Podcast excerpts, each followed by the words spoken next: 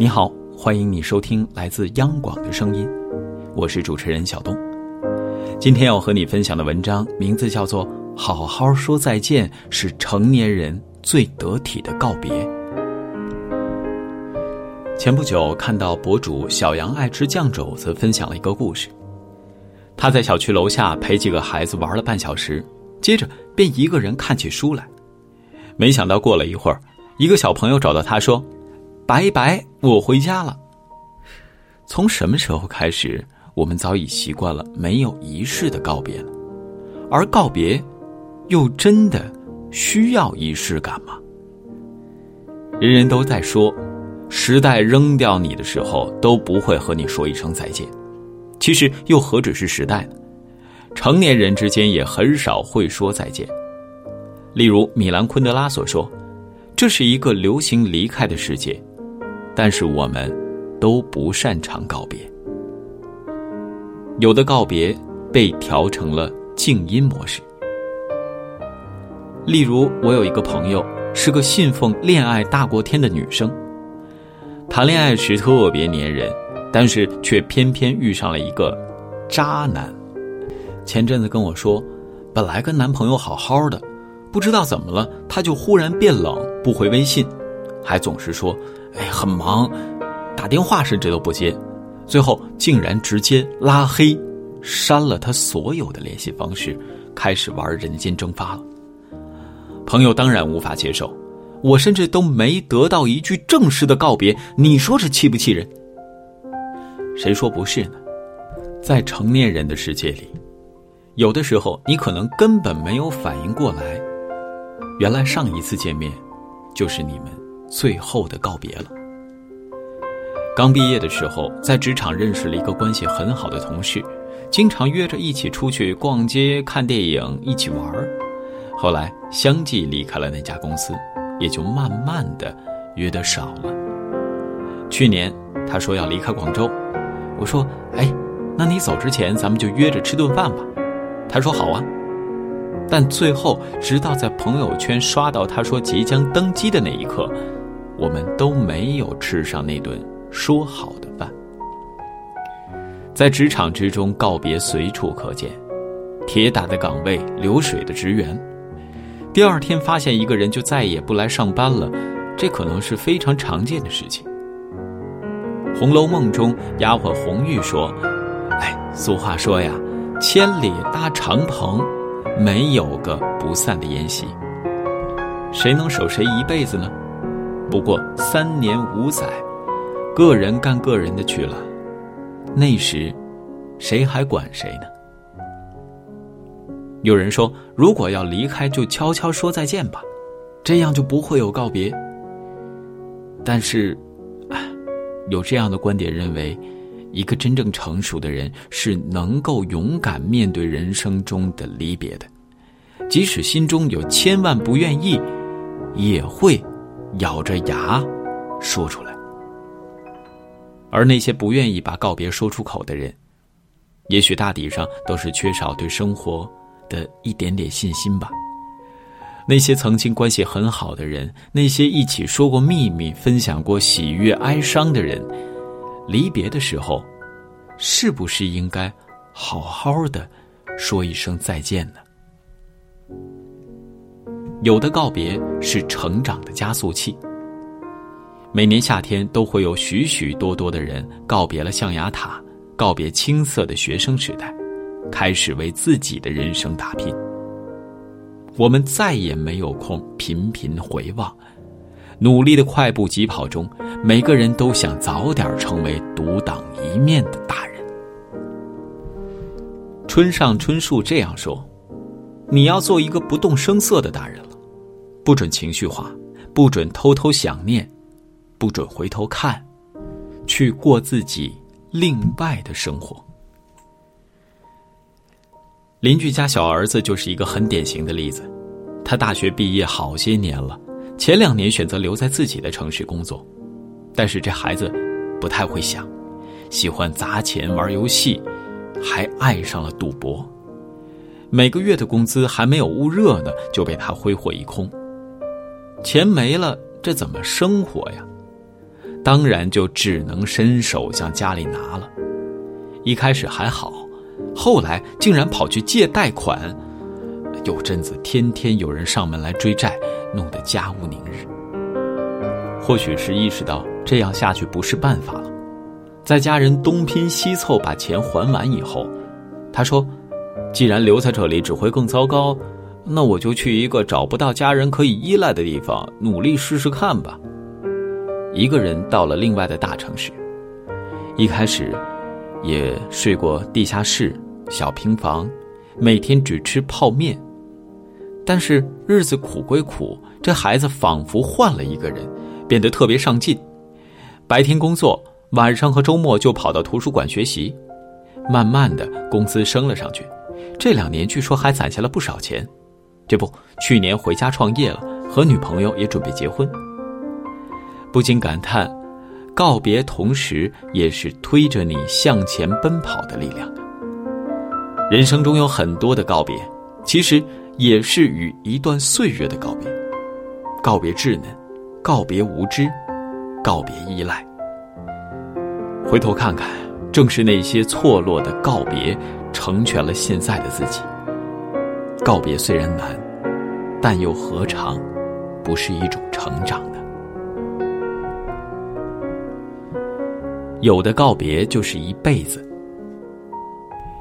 清明节，很多人都在朋友圈表达对亲人的追思。每年的清明节前后，我几乎都会梦到去世的奶奶。也许是她也想我了，才偷偷来梦里见我吧。我常常这样想。生命是很无常的，我们永远不知道那些最爱的人。什么时候会离开我们？那些突然辞世的人们，甚至来不及听我们说一声再见，就要离开了。电影《泰坦尼克号》里，海上的一块门板上，Rose 放开已经冻僵的 Jack 的手，Jack 的身体就那样沉入冰冷的海底。Rose 说。I promise I will never let go. I promise. 用中文来讲就是，我承诺，我永远不会放手，我承诺。但是这种关于死亡的告别，也许是人生中最令人难以接受的告别。就像宫崎骏在《千与千寻》当中有过这样的话。人生就是一列开往坟墓的列车，路途上会有很多站，很难有人可以自始至终的陪着走完。当陪你的人要下车的时候，即使不舍，也该心存感激。然后呢，挥手道别。曾听说过一个国外的民俗，当一个人去世后，所有家人会聚在一起谈论关于那个人的一切，好的、坏的，谈论三天三夜。三天过后呢，只字不提了，回归到正常的生活。于是那些堵在胸口的遗憾，就有了一个表达的出口，把告别说出口，然后更好的生活。这也许是人类特有的一种坚强吧。认真告别是为了更好的重逢。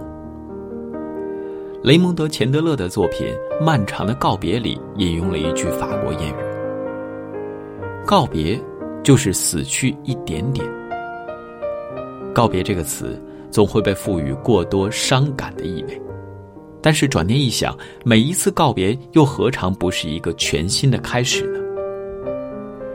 人生中总是充满了各式各样的告别，它像生活中的某种不可抗力，你很难避开。但或是主动，或是被动，每一次告别，都有着它的理由。如果说真的有分离焦虑症，那么有这种表现的人，也许很多。也许这类人并不擅长告别，于是可能会从上大学开始，每次离家都会在路上哭得稀里哗啦，一发不可收拾，根本不知道该怎样度过那些一个人的日子。后来，也许当回家的次数多了，开始独立负责自己人生的时候，才会慢慢明白，离别是贯穿每一个人一生的课题。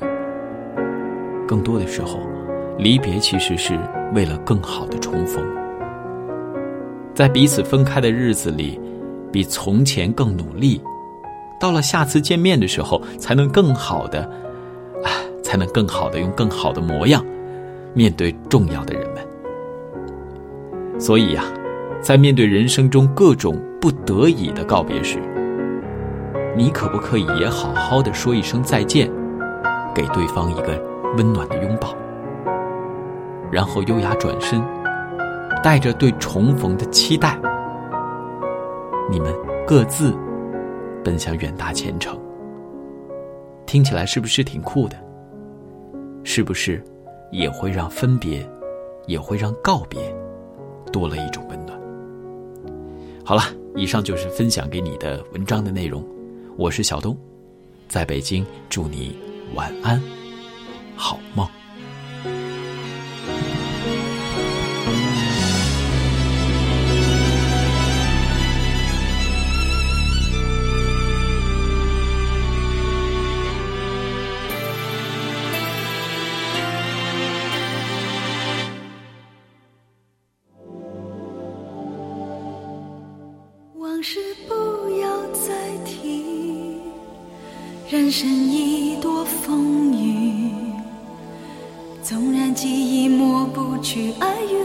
还在心里。真的要断了过去，让明天好好继续。你就不要再苦苦追问我的消息。爱情它是个难题，让人无限神秘。忘了痛或许可以，忘了你却太不容易。你不曾真的离去，你始终在我心里。我对你仍有爱意，我对自己无能为力。因为我仍有梦，依然将你放在我心中，总是容易被往事打动，总是为了你心痛。夜流连岁月中，我无意的柔情万种。不要问我是否再相逢，不要管我是否言不由衷。